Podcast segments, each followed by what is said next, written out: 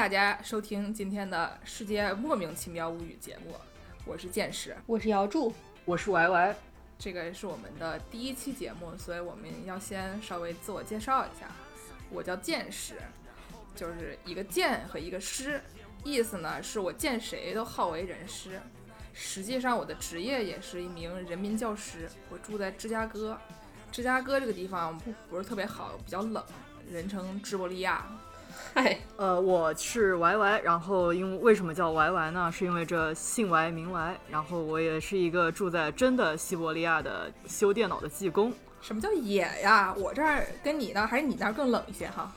呀，像你看我背后这就是羽绒服呀，都已经五月了，还在穿羽绒服，那真的是挺冷的。但是我们姚柱就不一样了呀。是呀，大家好，我叫姚柱，就是放在汤里煲什么都好喝的那种姚柱。我是住在，可是住在南加州的洛杉矶。我们俩都嫉妒死了。和剑师和 Y Y 基本上是住在南北两个半球这样。我是住在赤道，他们俩是住在西伯利亚。好惨呀，太惨了。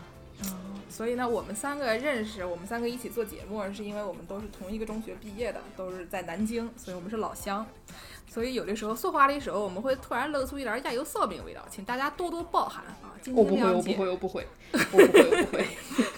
就今天的亚油烧饼就到此结束啊！我们先介绍一下我们的节目是讲什么的。我们是，我们也不知道我们是讲什么的，只是一档介绍一点用都没有的知识的专栏节目。听名字就知道叫《世界莫名其妙物语》。为什么要做这个节目呢？我们也挺莫名其妙的。对，就是这个是一，虽然是介绍一些知识啊，但是知识也分两种。我们知道它是认人类认识世界的成果，但是呢，其中有一部分知识能化为生产力，可以对人类世界做出贡献。那都是硬知识，板砖一样的。对，比如说我们想象一下哈，这个你要是学习一个这个机械方面的，就是怎么造一个汽车这样的知识，然后呢，你就能把这个转化成生产力，你就能造一个很快的汽车，我们就能去向更辽阔的远方。但是呢，咱们介绍的这些知识啊，都是没有办法转化为生产力的，修不了汽车的那种，就是我们认识世界的过程中产生的废渣和边角料。豆腐渣工程知识，嗯，对，包工头知道最清楚。那可不，所以我们就是一档专门收集这些废渣和边角料的节目。至于这个废渣和边角料能不能回收利用呢？就看各位听众朋友在可持续发展方面的造化了。这些事儿就不管我们管了，我们就是负责收集，大家就听着乐一乐。总之呢，今天的话题我们先从炸鸡开始说起。为什么要聊炸鸡呢？为什么要聊炸鸡呢？因为炸鸡好吃呀。因为我炸鸡吃的多呀。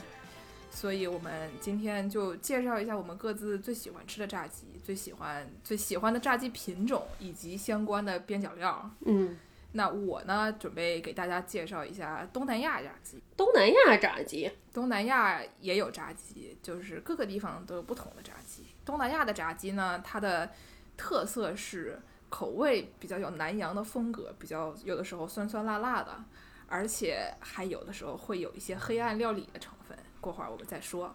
嗯，我比较爱吃的是美国南部炸鸡。呃，美国南部炸鸡呢，就是裹上很多辣椒粉儿，味儿特别浓的那种炸鸡，也是现在我们吃的炸鸡这种形式的，算是老祖宗了。嗯，王道炸鸡是。Y Y 比较喜欢哪种口味的炸鸡？呃，我一般还吃的比较多的是日本炸鸡。那我就今天来给大家说说这个日本炸鸡，就可能口味会相比较而言清爽一些。那除了这个日本炸鸡，还会介绍一下，教大家怎么规范化的吃这个日本炸鸡，流水线作业。那么我们先从王道炸鸡开始说起吧。要祝我们从这个 肯德基啊这些我们最常见的炸鸡方面开始开始聊一聊。反正我小时候吃的最早的就吃的是肯德基，所以我很长一段时间以来，我心目中觉得炸鸡就是肯德基。是是，你们从小时候第一次吃肯德基是什么时候啊？还记得吗？小学吧。其实你们知道肯德基是什么时候开来中国的吗？其实肯德基八七年十一月份就开来中国了。说这句话的时候，我们就能已经显现出自己的年龄了。就是八七年的时候，咱们还不存在，但是他来了没几年，咱们也就吃上了。嗯，也就上了小学。对，咱们这上学挺早。八七年十一月啊，肯德基在北京开了第一家中国分店。那会儿还不像咱们后来看到的时候，他那个店面门口只有三个字儿“肯德基”，红白条的，看着还挺洋气哈。有时候还就三个字儿，就 KFC，显得就特别特别洋气，就只有英文字母。是，肯德基刚来中国的时候，它还是没这么洋气的。它刚来的时候还不叫肯德基，叫肯德基家乡鸡北京快餐店。哎，这个让我想起来一个大家都听过的，在高铁上经常听过的那些广告词。德州扒鸡，德州扒鸡是一种怎么怎么怎么做的鸡，等等等等，要说上两分钟。我这个剧剧情我忘了，我当时觉得这这个一直说，每隔一个小时说一次，特别好笑，我还录了下来发给了大家。对，这个肯德基家乡鸡北京快餐店听起来跟美国加州拉面大王听着差不多接地气哈。哎，对，他开业的时候那个店面也特别接地气。我那天在网上看一图片儿，在北京开的那个第一家店，那店门口拉着三。三条大红色的横幅，门口还请了两大对大姐们，在门口穿着大红衣服在那儿扭秧歌，等于是一个就是特别家乡鸡的一个菜品，就是门口都是一些非常土的这个文艺形式啊，又是拉横幅，又是大姐姐跳舞。对，后来他们怎么就高大上起来了，成为了我们知道的那个肯德基的样子？反正我们第一次在南京见着肯德基，已经它已经不长这样了。肯德基在南京，你们哎，你们吃的第一次吃肯德基是不是都在山西路那家店？有可能，我觉得好像小时候没咋吃过肯德基，主要都是吃麦当劳，麦当劳离家里近。歪歪呢？我吃的是那个南大那边上海路那家店。啊，差不多，就是不是很远，都离山西路也不是很远。是我以前吃的都是少年宫那儿有有一家，不过咱们吃的这几家都不是南京开的第一家肯德基。南京开的第一家肯德基在夫子庙旅游胜地哈，是贡院西街。这贡院西街第一家麦当劳也是在那儿先开的，第一家汉堡王也是在那儿先开的。所以不是旅游胜地，是快餐胜地吗？嗯，是是。嗯，要介绍一下夫子庙是个什么样的地方吗？夫子庙望文生义，就是孔夫子曾经待的那个庙呗。夫子庙是以前古代科举的时候有一个贡院，就是以代以前古代科举的时候的一个考场，然后后来就慢慢演变成了南京这个秦淮河做那个画舫旅游的风景区。但是就算是如此旅游风景区的地方，对我们本地人来说啊，每年也是必须得去个那么两三次的。你想，你正月十五得去吧？你夏天怎么着得有个亲戚来南京玩一玩，得带他去一趟吧？每一次都会被踩死，尤其是正月十五的时候就看着那个灯会，我的妈呀，人山人海，那是。对你买一灯笼提在手上，挤回来带回家就变成了一个风筝，能上天呀，这是。对。嗯，说回这个肯德基啊，我小时候对家里来说，肯德基都是一种高消费的这么一个场所，可贵，那可不是天天都能去吃得起的，只有考试考得好，或者是什么过生日啊，家里才能带着去吃一吃一下。以前肯德基有那种给小朋友开的生日聚会，对吧？你们去过别的小同学开的生日聚会不？我去过一次还是两次，我是反正家穷没开过，但是都。只去吃过，Y Y 呢？我还不小心开过这个生日聚会。我，哎呦呵，富人家的孩子，嗯。当时在我们刚开始吃肯德基的时候，我以前是没有见过炸鸡这种形式的。第一次吃到这个东西，简直惊为天人啊！这是什么东西？又香，外面这么脆，里面咬开了有汁水儿，吮指原味鸡呀！饿了。对，那那会儿我们还没有，就是第一次见这种形式，也没有别家店卖。大家小朋友一到过年过节都想去肯德基吃，是啊，那你要去吃呗，肯定就找不着做。他当时来的时候带来了一种新的这个快餐的饮食方式，我们以前从来没有见过这种先点单儿，点了单儿之后拿上食物，然后再找座儿的这么一个餐厅形式。对，一般都是你要不要不就是有座儿，我先坐下了，然后我去点个吃的，然后给我送到座儿上来。但是如果给我的吃了以后跟我说这座儿咱可不保证你有啊，这是以是吧没见过。所以当时人又多，大家都都一窝蜂的去，到饭点儿，那想在肯德基找一个位置，那个可是难上加难，比你这成绩考得好了，吃上肯德基可能还难呢。那是难多了。所以我我以前去的时候，我们家和广大人民 人民群众一起发现了一种能在肯德基里找着座位的办法。那是什么方法呢？就是我我当时去的时候，一般都是我姑姑对我特别好，她经常请我吃肯德基。苗柱的姑姑呢，是我的物理老师，也是我的物理老师。是大家的物理老师，就不是我的物理老师，我们大家都很喜欢他。然后呢，一般我们去得五六个人吧，两家人有五六个人吧，进到肯德基。那想要找着座呢，就是我姑一般都是先去排队买吃的，然后我们剩下的人就四散开来，在整个肯德基里找啊。那肯德基那会儿都是两层三层楼嘛，嗨，这么大，就跟现在优衣库似的。是是是，那会儿因为受欢迎嘛，然后找着那种桌上人家正在吃，吃的已经过半儿了，就是骨头看着比鸡多的那种桌儿，骨头越多越好，你就站人家旁边等着人家吃完。然后呢，就是这个时候你就要找一个时机，大家要站在一个差，就是互相之间要站在能听得见的这个范围之内哈。就听起来特别像，就打篮球的时候发明那个就是策略如何防守，非常难度很高啊。是是是，都是熟能生巧的一一门绝活儿。然后呢，你就站在那儿看着别人吃，看着别人把最后一块鸡送进嘴里的时候，你就转身跟你家人喊：“妈，这边快吃完了，你赶紧来这边等，来这边等。大喊一声：“教练，我想打篮球！教练，我想吃鸡。教练，快把球传过来！”然后这样你就有座位”了。是是，周围的人，其他等位的人看你那是什么眼神？没什么眼神啊，大家都这么干，谁有什么眼神啊？旁边人都得投来羡艳的眼神啊！哟，你看那桌吃完了，早知道我就去等那桌了，怎么被他抢先了呢？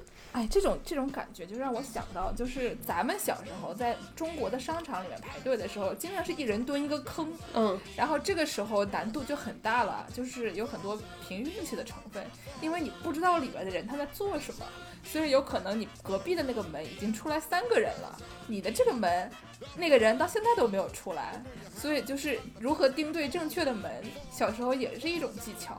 哎，说起炸鸡等位，让剑师想到了蹲厕所等位，真是一段佳话呀。哎呀，这这不能提，不能提。咱们还是说回炸鸡嘛，别说厕所了，一会儿 朋友们都转台了。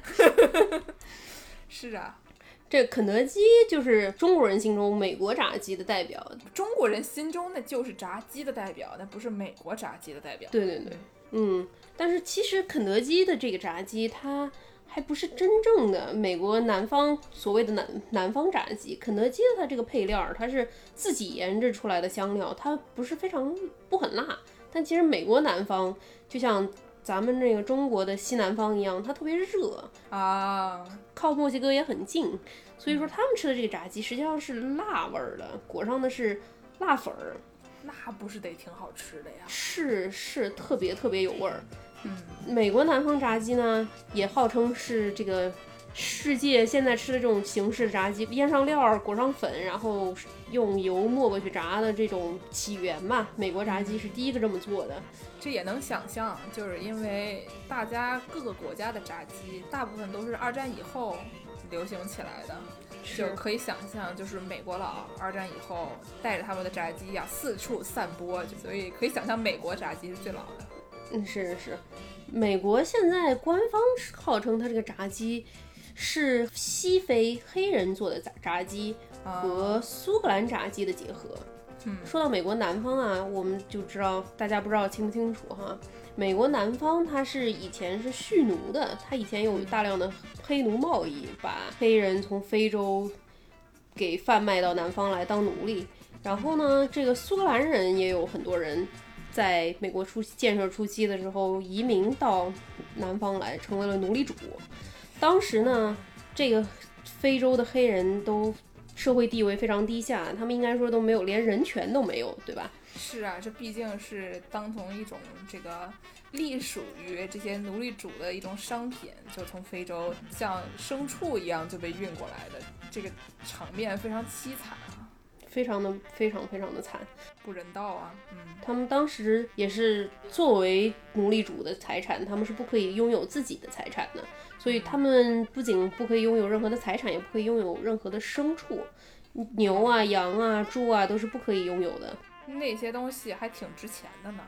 对对对，但鸡这个东西它个儿又小，肉又少，然后也不怎么值钱，所以说那会儿管这些大型牲畜的比较多，但是家禽类就不是很有人管。啊，就是说那些畜生不能有，但是鸡就是连个畜生都不如，反正咱们大概吃吃也没人知道，所以他们就是就是他们还能拥有鸡。对对对对，啊，然后本身在西非，他们就有一项传统，就是在逢年过节的时候都爱吃这个鸡肉来庆贺。啊，所以说，在西非的这个做做鸡，哎，这 做鸡的文化，西，所以所以说西非的这个烹饪鸡肉的这个文化，也就在美国南部的黑人中广泛传播了起来，发扬光大了起来。啊，这个时候咱们要介绍一下西非有哪些国家哈。嗯就是我们西一般想到就是非洲，经常能想到一些什么摩洛哥呀，那些都是北非。西非呢比较有名的国家，像什么尼日利亚呀、科特迪瓦呀、那些，那科特迪瓦的名字都是法语的，就是有一些受到法国来的殖民者的影响，但是还有很多有趣的自己的本地的文化，而且他们那边喜欢种这个棕榈树，嗯，所以说就产油产的挺多的。是是是，所以说说到这个西非人以前是怎么做这个炸鸡的呢？西非人以前做这个炸鸡，主要也就是使用剑师刚才说的这个棕榈油。他们其最早做非洲炸鸡，普遍的做法也是不裹粉儿的，哈，就直接就是鸡就切一切，往那油锅里一扔。但是他们是腌制鸡肉的，这一步非常非常的重要。他们用非洲的各种各样香料把肉给腌好了之后，然后跟香料一起煮，煮的入味儿，然后又熟了之后，然后再放进棕榈油里，把鸡皮给炸脆了。嗯，他们会放那些香料，其实我也不是很清楚。我吃过一次，有一次在柏林有一个叫做 Yam 的一个，像是那个地方很奇怪，它是里边儿有一些，呃，像夜总会那样可以跳舞的那些地方。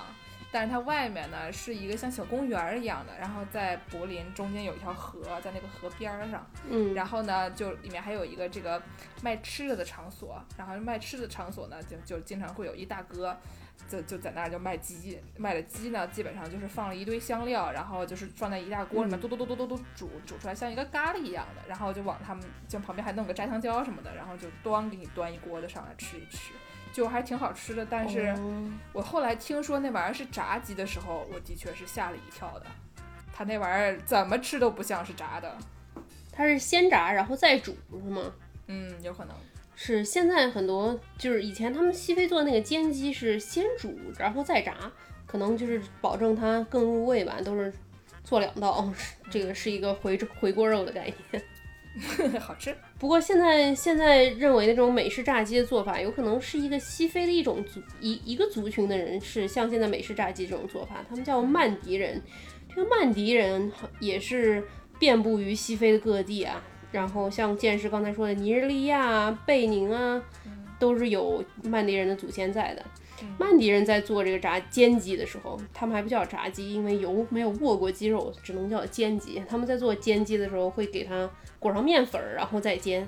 煎熟了之后，外面有一层脆壳儿。那这就跟咱们现在吃的这个美式炸鸡已经比较像了，是吗，就外面已经有一个壳了，而且有一些这些香料在上面，然后还放在油里面炸一炸，就跟可能比不上这个山德士上校的炸鸡，但是也颇还比较像的。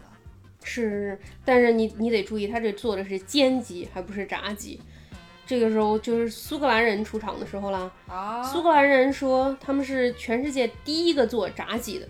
毕竟他们是奴隶主，他们想说啥就说啥。嗯，那那是苏格兰人做的这个炸鸡可厉害了，他们也不腌，也不裹粉儿，就把鸡肉放放进动物油脂里，就把它给没过去，嗯那就要炸了。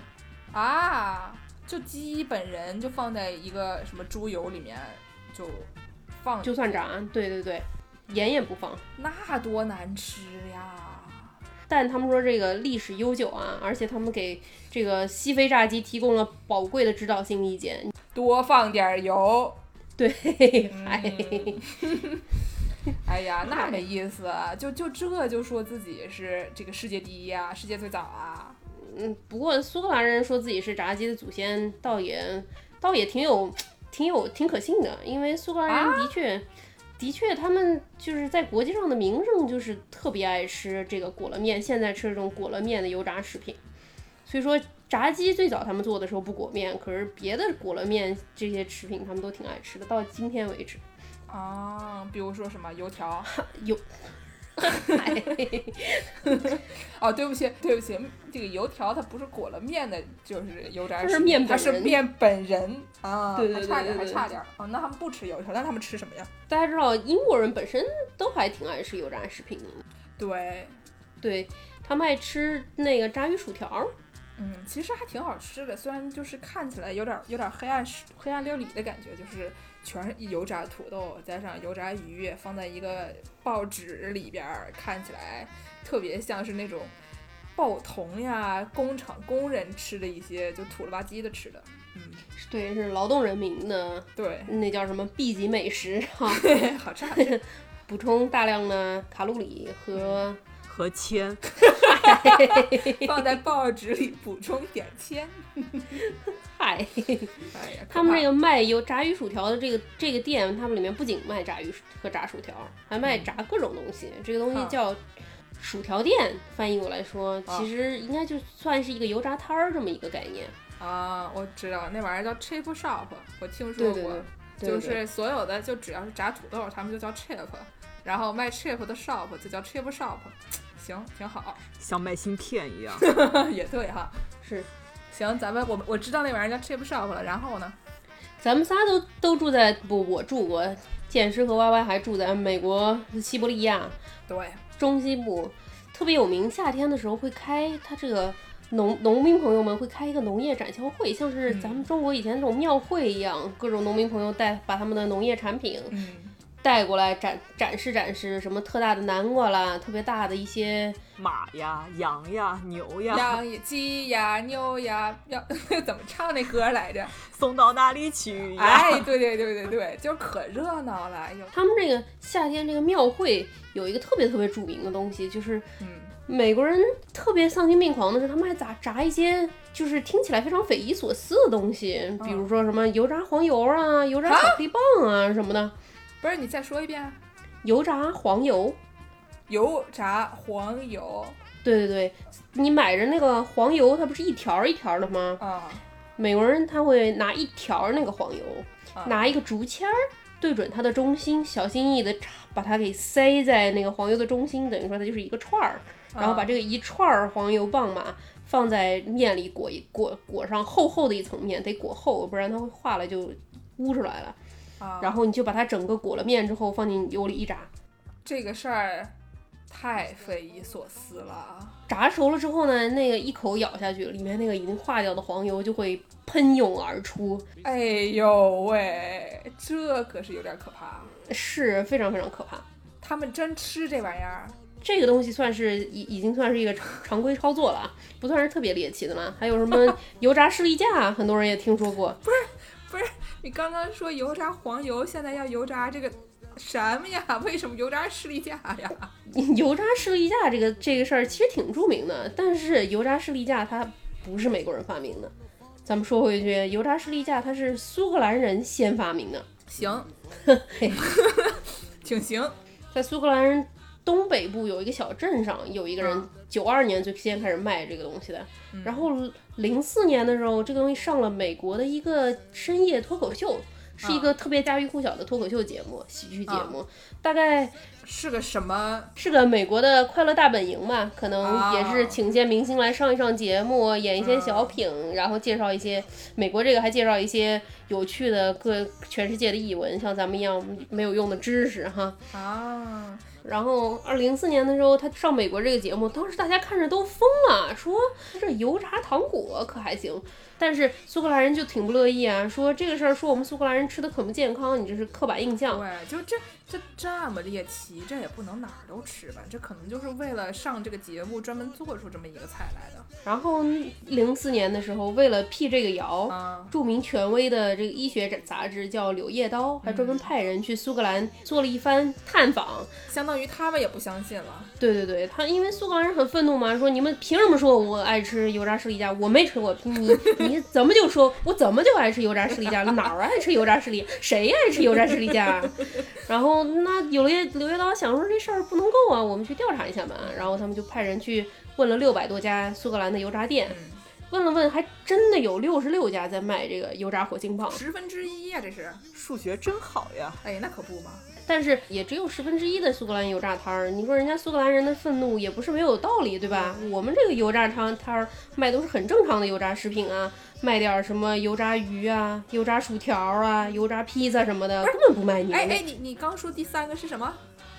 油炸披萨。油什么呀？为什么披萨要油炸呀？疯了吧？油披萨不都做好一个菜吗？那你你是说那得烤好的披萨才算一个菜？人家炸的也不是，人家都从店里买那种半成品的披萨，冷冻披萨，给它裹上粉，然后炸到金黄焦脆。太太鬼畜了，这事儿太鬼畜了！我的妈呀，又是油炸黄油，又是油炸士力架，这还炸披萨，我的妈呀！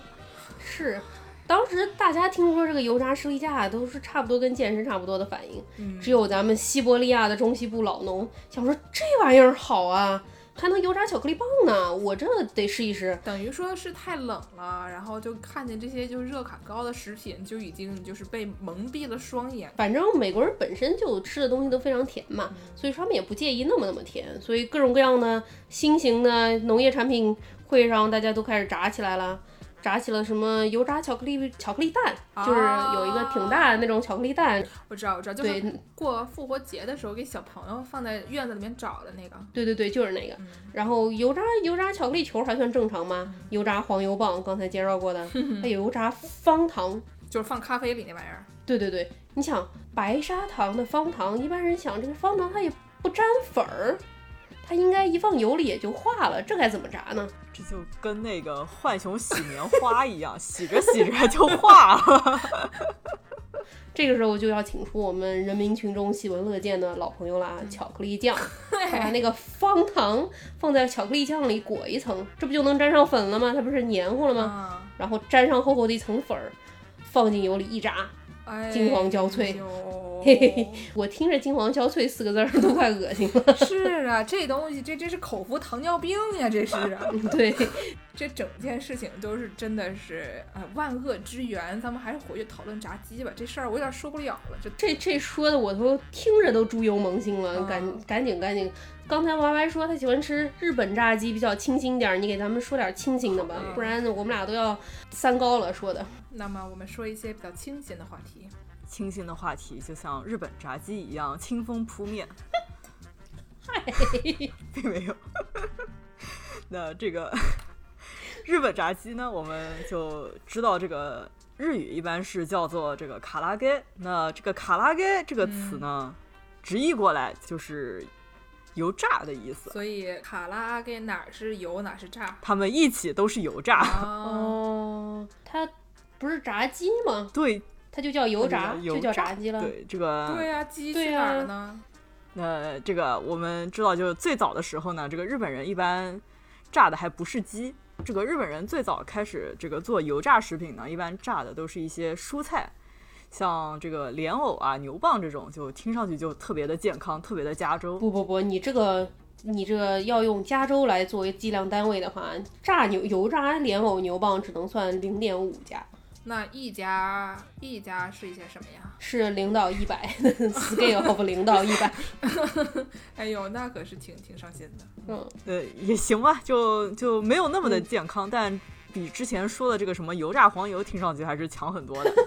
就是到后面，大概到二十世纪三十年代那个时候呢，也是才就是大家才开始真正的开始炸鸡。这个日本做炸鸡呢，一般也是这个炸两回或者是炸三回这个思路，就是跟回锅肉也差不多。嗯，跟非洲人也差不多。为什么炸炸两回和炸三回这样比较脆吗？呃，不一定也是。不一定是比较脆，就主要还是就是先是低温炸的比较熟，就把鸡肉给炸熟，然后再把这个再用高温上色。据说这样可能就相对而言会健康一点，就可能在油炸的时间会少一些。嗯，哦，是不是加了点加了零点五加？嗯，这么说来可能有零点八加了。这个满分一百啊？对对对，还早还早，还要继续努力。那我们就再加再给它加点这个健康的东西。就为了让这个炸鸡更健康一点，那他就，他就是腌制的时候呢，他就还放了很多这个生姜的这个姜蓉和生姜榨呃挤出来的这个汁儿，所以呢，那味儿挺重，那是很重，浑身热乎乎的。是呀，就特别适合西伯利亚人民，听着挺暖胃又健康。嗯，健康吗？这这零刚刚你说零点几加来着？零点，加点姜可能零点九吧。嗯，快了快了快了，还有九十九点一就到了。对 对对。好，那说回这个，为了让这个炸鸡吃上去更清新一点，那日本人吃炸鸡呢，一般还会配上这个柠檬。哎呦呵，说到柠檬呢，我就想起了一个著名的日剧啊，你们不知道有没有看过？这个叫《四重奏》，看过啊？看，我看过，几年前很火的一个日剧啊。是啊，《四重奏》里面呢，就是它是讲四个人这个弹奏各种乐器，然后他们就住在这个清景泽的一个别墅里面。然后呢，就住在那儿的时候，当时就有，因为大家都住在一起，要一起吃饭嘛。然后当时就出现这么一个小插曲，就是有一个人做了一盘炸鸡，嗯，端上来了。然后呢，其中有一个人拿起这个柠檬就开始往上撒，嗯，刚拿起这个柠檬准备撒的时候呢，就被其中的一这个四人中的一位喝止了。这个演演他的这个人呢，是这个我们大家都认识的冯巩啊。日本冯巩，冯巩老师还上日剧了呢啊！对，然后他就喝止住了，说你不能撒这个柠檬，为什么呢？万一有的人爱吃柠檬，万一有的人不爱吃柠檬说你要放到自己盘子里撒，然后就是就这个炸鸡要不要挤柠檬这个事儿吧，说了足足能有十来分钟，就是四个人就在那哇哇哇哇哇哇哇讨论这个鸡。然后讨论到一些人生大道理，哎呦喂，这个是真是上升到了很很高的高度啊，就是一个哲学问题：炸鸡要不要挤柠檬？嗯，听着也倒是有点道理哈，万一不爱吃呢？所以呢，有点道理。所以说就是这个挤上柠檬以后，这能加零点几加呀？挤上柠檬就加上维生素 C，那可能得有一家了，上上整数了，鼓掌鼓掌鼓掌鼓掌鼓掌，真了不起啊！这是目前为止我们收到最健康的食品了，真好。对，本评分标准一点都不客观，客观完全主观，我得说一声哈。好嘞，那就大家都知道这个日本人啊，就条条框框的，那就是很多的。那关于呃这个吃炸鸡呢，那肯定也是要很多条条框框的。除了挤柠檬，还有别的呀？那那可不，那还有什么蘸酱啊？然后还有什么？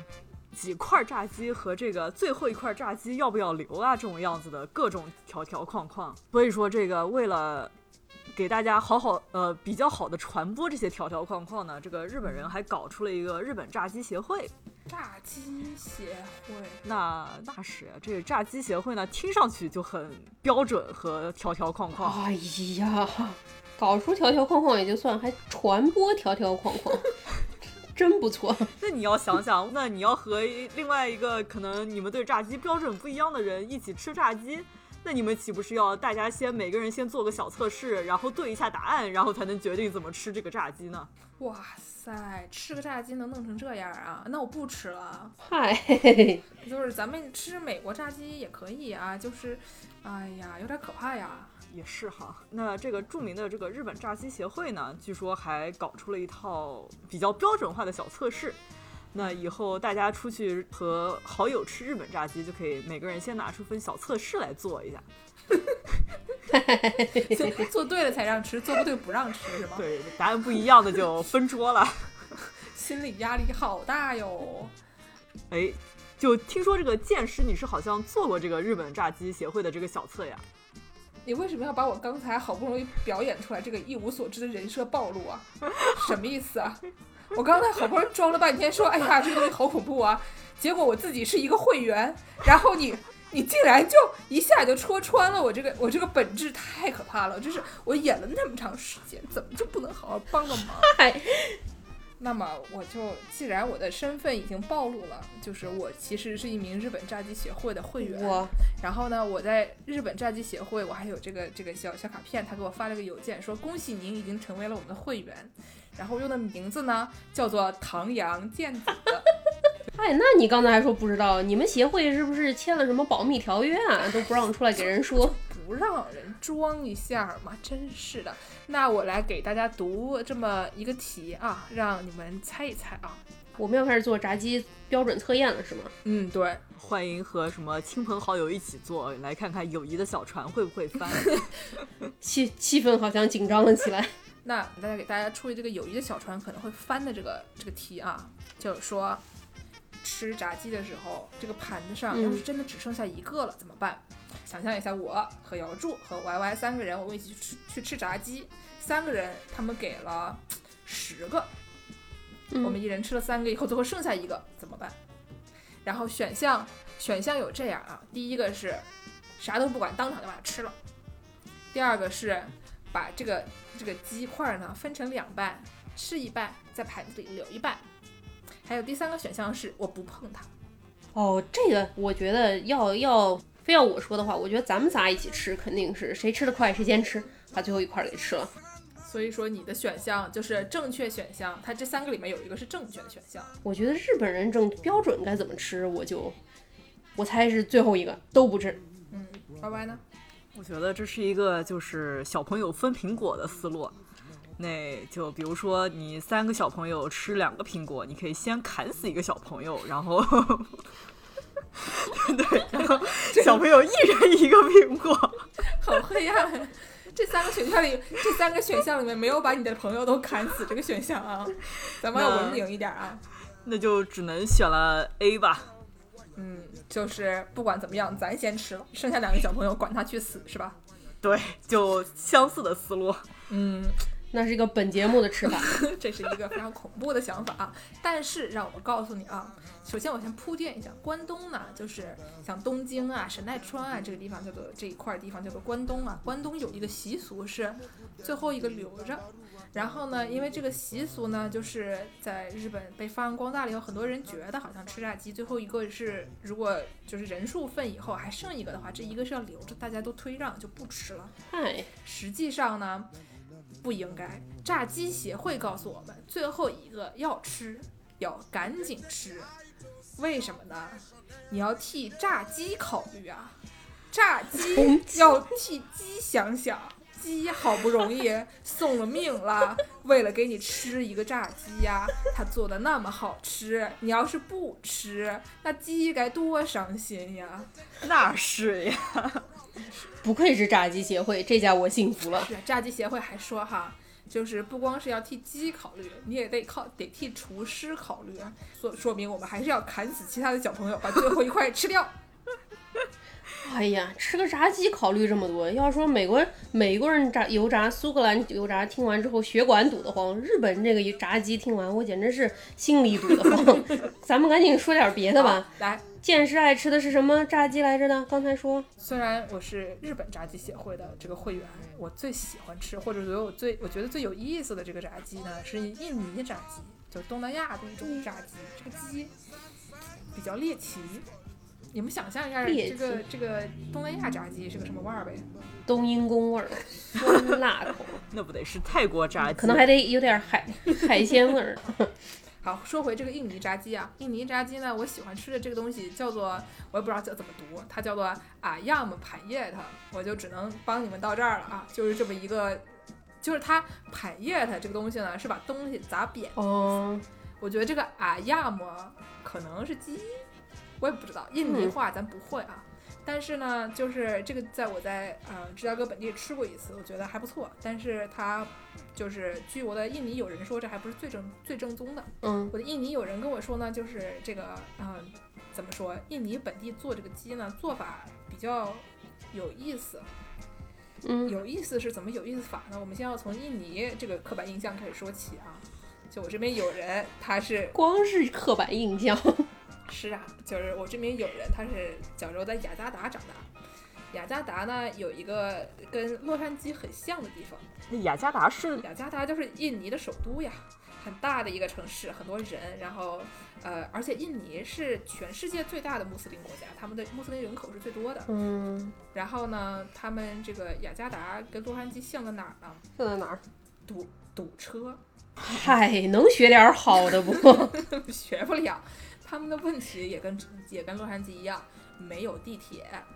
哦，那大的城市可能是这样，修地铁特别难。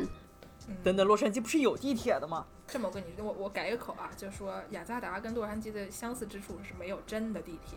嗨，你说的对，雅加达那儿特别热吧？是啊，他们这个大家就天天就堵在那个车里面，或者就是在太阳底下晒着，这个晒着可能就是也累了，所以就做的做的事情有的时候就是比较匪夷所思。这个这事儿我们先按下不表，我们先介绍一下这个鸡。好嘞，这个鸡呢是怎么做的呢？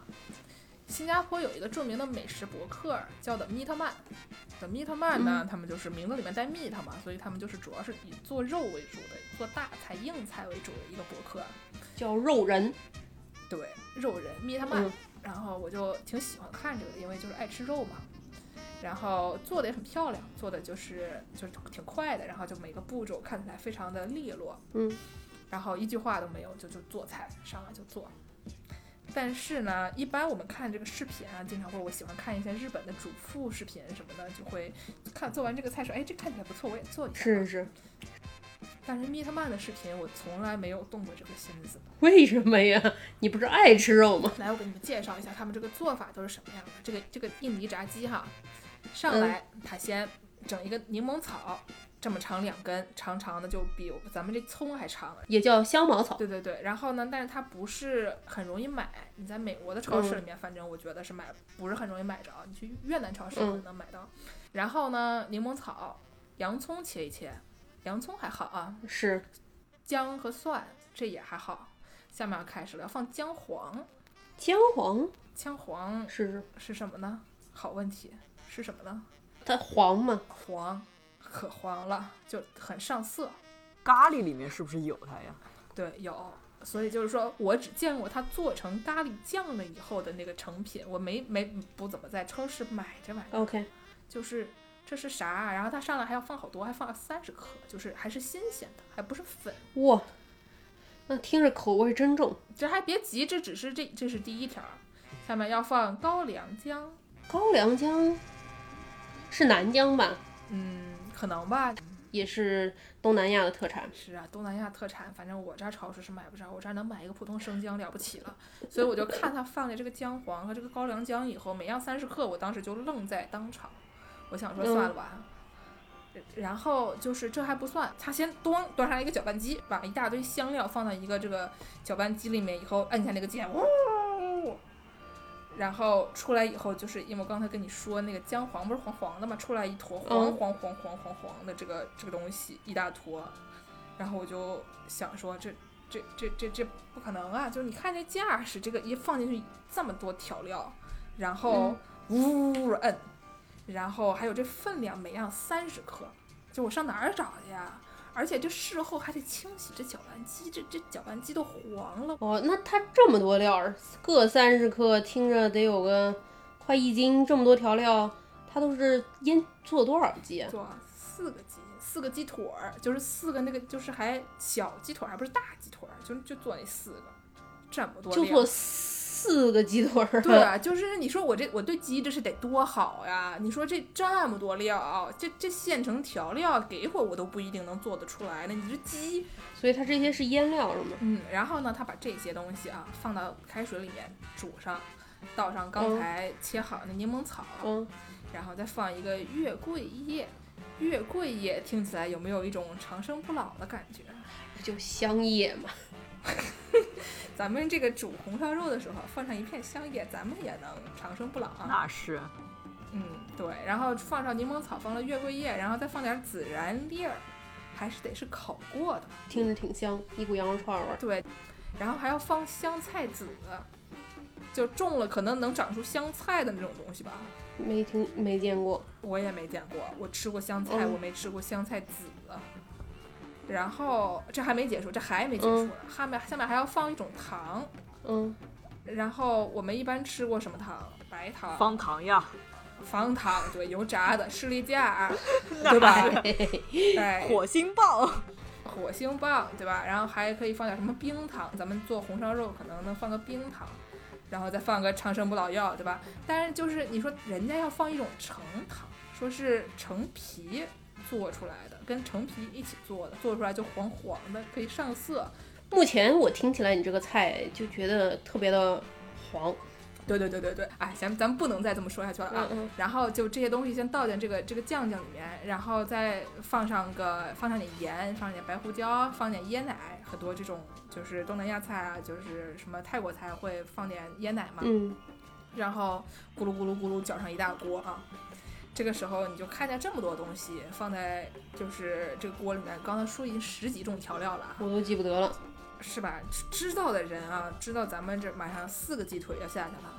不知道的人以为这是真要练长生不老药呢。马上咱们再加上 女巫的头发一把，幼女的眼睫毛三根，两滴红药水，然后我们念两句咒语：吃葡萄不吐葡萄皮，不吃葡萄倒吐葡萄皮。然后呢，就能从锅子里面拎出一只嫦娥的兔子。你说的我都信了。然后呢，我们就要把鸡腿放进去了啊！鸡腿放进这个长生不老药里面要煮。不放兔子吗？嗨，放兔兔儿可能也可以吧。然后没有没没有啊，就椰奶之之前的有椰奶，之后的那些眼眼睫毛都没有哈。椰奶椰奶，对，就是椰奶完了以后就结束，里面没有女巫的眼女巫的眼睫毛，没有女巫的眼睫毛，也没有兔子啊。然后呢，就把这个鸡腿往里面一煮，煮好了以后呢，把这个长生不老药先倒出来，然后过滤一下，把里面那些乱七乱七八糟东西弄出来。然后呢，把它和上面粉，和上鸡蛋清，调制成一个这种可以做成面皮的那种东西。嗯，然后把煮好鸡腿再放这里面，再搅一下，再蘸一下，弄裹上，均匀的裹上这个面皮啊，嗯，然后再下锅炸。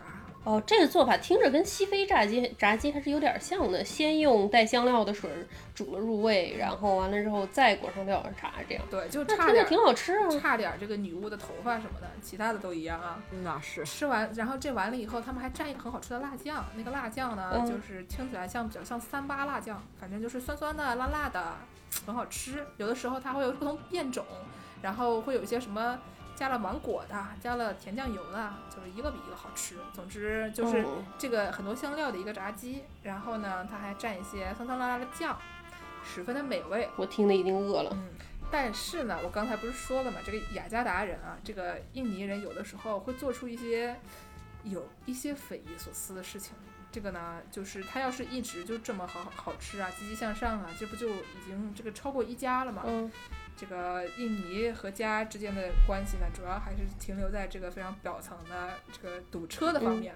然后，印尼菜还是有一些让人觉得哪里稍微可能会有点不对的这个地方啊。比方说呢，这个时候呢，我们就要说到美国最有名的一名印尼人，嗯，你们猜是干嘛的？我猜是做菜的。炸鸡的嗯，他是唱歌的。也差不多吧。他这个也是一个九九年出生的小朋友，就是四舍五入就是零零后了，嗯是一名著名的印尼裔歌手。他也是在雅加达长大的。嗯这孩子呢叫做 Rich Brian，然后他的歌非常有名，非常火。然后他在其实在中国的，就是有时候你上 B 站上搜一搜啊，有的时候你要得搜他的曾用名，他以前叫 Rich Chiga，然后就是你搜中文字儿七哥，就是哦葫芦娃里面那七哥。然后你在网上如果搜七哥的话，会出来好多视频，都是因为可以证明他就是在中国其实也挺有人气的。说唱特别好是吧？对，那挺好。他是一个唱歌歌手，他不是一名炸鸡选手，那跟印尼炸鸡有什么关系呢？，这就要说到我看的那个综艺节目了。这个综艺节目呢，嗯题目我忘了题目是什么，但那一集就是讲吃炸鸡、做炸鸡。嗯然后呢，因为他是印尼人，他在印尼长大的嘛，然后主持人就说咱咱们弄点印尼炸鸡让你做做。嗯然后呢，他们就做了一个就还颇复杂的一个鸡。做完了以后啊，然后就是 Rich Brian 就坐那儿就是开始吃，也弄那么一坨吗？三十克各种酱他们就什么的。是有很多调料是调好的，就是主要是炸的部分让他做，剩那些调料的东西就是炼长生不老药这个过程省去了，就直接让他炸长生不老鸡。哦，然后呢，他就炸好了以后就在那吃，就开始忆苦思甜哈，说小时候咱嗯还在雅加达的时候啊，我姥姥喜欢给我做这个炸鸡。嗯我姥姥做炸鸡的时候呢，有这么一个小技巧嗯啊、这个叫什么来着？台台湾有的时候会说是叫小撇步，对吧？就是你你听说过吗？这个小撇步台语咋说？我没听，我没听过，我没听过《型男大主厨》这个节目太老了，我这么年轻的人是不会看过 就以。前有个叫阿基师小撇步的这么一个节目，但是因为太暴露年龄了，就是阿基师这三个字说起来就是非 哎，常带有昭和的气味了，所以我们瑶柱姐姐决定就是拒绝，不愿意和这些什么小撇步呀、阿基师呀、型男大主厨呀这些东西扯上关系啊。总之就是说，它有一个这个小技巧，这个小技巧是什么呢？嗯就是往油锅里边加一个塑料袋儿。呃什么？对吧？当时这个主持人也是这个反应，主持人说塑料袋儿，然后呢，对，然后这这 Rich Brian 他就也就是一个上节目的时候是一个那种可可爱爱的小朋友那种形象哈，嗯然后他就也没说什么，他就说对啊，就放一个塑料袋啊，然后就是他不管炸什么东西，他就会往里面放一个塑料袋，然后这个塑料袋呢就会慢慢就会化在这个油里面。等一下，这塑料袋儿化在油里面，那它就形成一层膜儿。我觉得你这个反应挺好，你这反应跟当时这个这个嘉宾一模一样。当时呢是有一个 Rich Brian，然后有一个主持人，当时还有另外一个上节目的一个嘉宾，嘉宾就站那儿，嘉宾就是一开始听他说塑料袋儿的时候他就愣了一下，第二遍他又说这塑料袋儿会化掉的时候，嘉宾也重复了一遍，说你是说这玩意儿会就会裹在那个鸡上面，就形成鸡的一部分嘛？对吧？就是我们大家观众朋友们听到这里，看到这里，大家也都是一个惊呆的状态。当时这个主持人站在旁边，他也是这种，主持人就是瞪大了双眼，一直在重复“塑料袋”三个字，听嗯，起来就好像他已经在一个不同的次元了，然后就是想和他们这个油炸塑料袋的次元，想跟它有点错位了，想给它重新接上，但有点嗯接不上，就有点卡带了的那种感觉，那？可不得错位。谁第一次听说油炸塑料袋儿还能留在塑料袋儿的次元，那也是挺有本事的。对，然后呢，Rich Brian 就继续说了，说对啊，这个塑料袋呢就会融化在这个鸡上面以后，就形成鸡的一部分以后，它就能保持这个鸡的香脆。就给鸡贴个膜呗。嗨，哎，这姥姥就是一个给鸡贴膜的这么一个人啊。然后呢，当时这个主持人反应过来了，主持人说：“哎呀，这不行呀，你姥姥，你姥姥叫什么？你姥姥住哪儿？你姥姥还炸鸡吗？”这是得报警啊！是啊，就是他说咱们是不是要往哪里打个电话？大家都警觉了起来。不是，这说的都是奇闻异事吧？你这听着像印尼的朋友们都这么干似的。我我觉得咱们节目要有印尼的观众，可能可不答应啊，听众可不答应啊。要是有印尼的朋友给我们说一说，你们印尼是不是这么炸鸡的？是啊，就是说这就会说回我最开始提到那名在雅加达长大的这个这名朋友啊，嗯他说我当时跟他说，哎呀，想吃炸鸡的时候，他就是带我去吃过一次咱们在芝加哥的印尼炸鸡。当时他就跟我说，咱们在印尼炸鸡的时候啊，会加塑料袋儿。真假？我当时就是觉得说你这是开玩笑，你这都市传说呀。然后呢，就是看过这个 Rich Brian 的视频以后，我也是觉得，就我还是保持着这种就是此为都市传说的这么一个心态。嗯我觉得这不可能。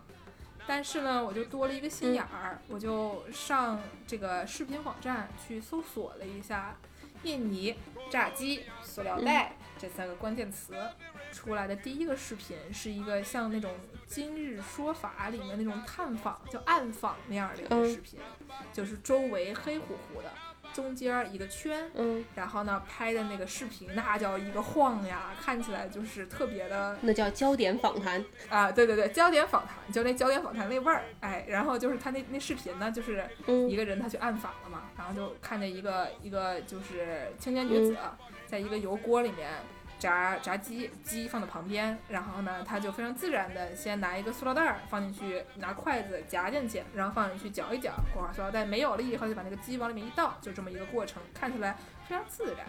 就他整件事情做的就是没有任何，就不像是在做亏心事儿那种偷偷摸摸的那种感觉，就就是他就很自然就把塑料袋儿就放进去搅了搅，然后他就这化是一个常规操作。我看了这个视频，我的心情就是，这真的是我们所在的次元吗？是我当时就也有点卡呆了哈，然后我就我就看这个评论，我就看看评论上底下是人说这是真的吗？评论里嗯面，我觉得可能大家的反应可能跟我一样，也是有点卡呆的。嗯然后呢，我就看到了其中有一条这个评论啊，就是它特别长，所以一眼就能看见。这评论说什么呢？他说他是一个游客，他说他在二零一二年的时候去印尼玩儿，没说哪个城市，他说他去印尼玩儿。然后呢，一般我们去出出国玩儿啊，看街边卖什么零食啊，卖一些什么小吃，都忍不住要尝尝鲜的。就是就算吃了要拉，那也是没有办法的事情，对吧？你去个墨西哥，你不吃街边的塔可吗？那肯定是要吃的，吃完了再拉呗，吃完了再说呗。那是那是苍蝇馆子吗？啊，这名这名朋友呢，他也是去了印尼以后，看街边有一个卖卖炸香蕉的，然然后他就看见这个，就是本来只是一个油锅，旁边立着炸炸香蕉，他凑近了这个摊子的时候呢，发现有一个小女孩在那里炸香蕉，从远处看不见她，因为这小女孩是一个小朋友，太小了。然后呢，但是这个锅很大，小朋友很小，就显得这个这个非常违和。对对，如果你个特人特别大的人，你拿一罐水，这个水就会显得很小，嗯这种嗯，这样的感觉。然后呢，就小朋友站在那儿，这油锅就显得特别的大。然后呢，他就往这油锅里面干了一个什么事儿呢？当时就是这个场景，他描述的非常的到位啊。他说，往里边扔了一个塑料瓶，太野了。特别野。然后他就把那塑料瓶扔进去以后，就那锅又大，里边扔扔一塑料瓶儿，然后那塑料瓶儿就跟火箭发射一样，在那锅里面嗖嗖嗖的窜呐。然后就是就是形容了一个马上就是要上天的这么一个情景啊，这孩子一点儿一点儿大一个孩子往那个大油锅里面扔一个塑料瓶儿，塑料瓶儿在里面嗖嗖的窜窜，窜了一会儿以后，塑料瓶没了，然后香蕉就进去了。我记得咱们上次吃火锅的时候，见识的对象给我们说，他吃火锅蘸麻酱蘸特别多。他管他说他那吃火锅叫麻酱仿度，没想到还真有炸鸡仿度呢。这印尼人民操作太厉害了。就是蘸蘸着这个蘸塑料吃，别人是就说是仿度这种东西，就是那种蘸一个像是奶酪啊什么，呃，就是法国人、瑞典人会会，比如说吃一个那些什么土豆啊那些东西，蘸着蘸着奶酪吃，蘸着融化了的奶酪吃，这玩意儿叫仿度。然后还有就是什么草莓蘸巧克力吃，这也是一种仿度。但是就是你拿香蕉蘸塑料吃这个事儿，真的就是咱们这个就就是脑洞特别大的人才能想得出来的这么一个事儿。等一下，咱们暂停一下。我一直以为咱们说的那个仿度是仿金电镀，原来你说的仿度是蘸 cheese 吃的仿度。我以为说的是仿金电镀，叫仿度，什么是仿金电镀啊？就是仿度太切，就是说你这个东西它本身是个铜的，你想让它看起来想让像是个金的，然后你就给它通上电，然后在那个金里面一站，它就形成了一层薄膜在表面，就是镀金，你知道吧？所以说我一直以为你他说的麻将仿镀是说镀金的那个仿镀。你开玩笑吧？那肯定是沾到吃的仿镀啊！你说镀金的仿度，那得这得得得有多少一层啊？他占多少麻将？你还看到了？他占多少麻将啊？那还能是仿度吗？我当时想说，这形容还挺贴切，仿度，你就是看着，就是因为是有带着那个伪装的这么个意思在里面吧，看以为是一个羊肉的形状，实际上它就是让人以为它是一个麻将。我跟，你这个人真是不冷静！我的个天呐，这外语还能学学？他是啊，这仿度啊，肯定是说的说的是法语啊，还以为说的是说的普通话，你开玩笑？咱们这节目活活的给我说饿了，这会儿一点儿也不饿了。说好的聊炸鸡，食欲全全无。毕竟这还得电镀嘛，哎，所以我们就是今天说的呢，就感觉好像也差不多了啊。说了一个说了一个美国的炸鸡，说了一个日本的炸鸡，又说了一个东南亚的贴膜炸鸡，对吧？我们介绍了这么多炸鸡，但是还有很多很多其他的炸鸡就还没有说呢。什么韩国炸鸡，哎呦可好吃了，还有一些啊，还有一些跟炸鸡有关的菜式，比如说像美国有一种炸鸡华夫饼，就辣鸡华夫饼，就把那个南方的常见的那个辣辣的那个鸡放在一个华夫饼上面以后，再加点枫糖浆。对，那就是早餐特别的健康美味，这这也还能健康呀？这零点几加？你告诉我，特别健康美味，负负五十加。对吧？所以就是咱们的听众朋友们，要是有兴趣呢，咱们以后还可以继续聊啊。这到时候能把你聊饿，还是聊的就吃不下了这个事儿，咱们就我们就不我们不打包票哈。所以说，所以说总体来讲呢，就是一个对大家不会造成任何的帮助的这么一档节目。就是你听了半天，觉得您学到啥了吗？除了知道这个印尼炸鸡贴膜、日本炸鸡可以做这个小测验以外，这个柠檬要不要挤这个事儿以外，就也没啥用。这鸡还是没吃上，学会了油方糖的油炸方方法。是吧？对，所以就是说，如果说了以后您饿了呢，就去点一个炸鸡吃一下，就缓解一下这个听了一个多小时鸡还没能吃上的这个悲愤之情。好的，但是如果要吃的没饿呢，那就挺好。咱们下期节目再见哈。再见。再见。You know well I'm a chicken fried and cold beer on a Friday night, a pair of jeans that fit just right, and the radio. oh, oh, oh.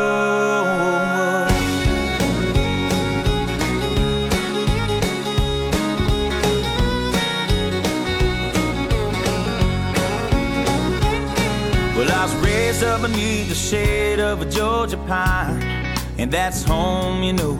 Sweet tea, pecan pie, homemade wine, where the peaches grow. In my house, it's not much to talk about, but it's filled with love that's grown in southern ground, and a little bit of chicken fried. Cold beer on a Friday night, a pair of jeans that fit just right and the radio up. I like to see the sunrise, see the love touch of a precious child, and a mother's love.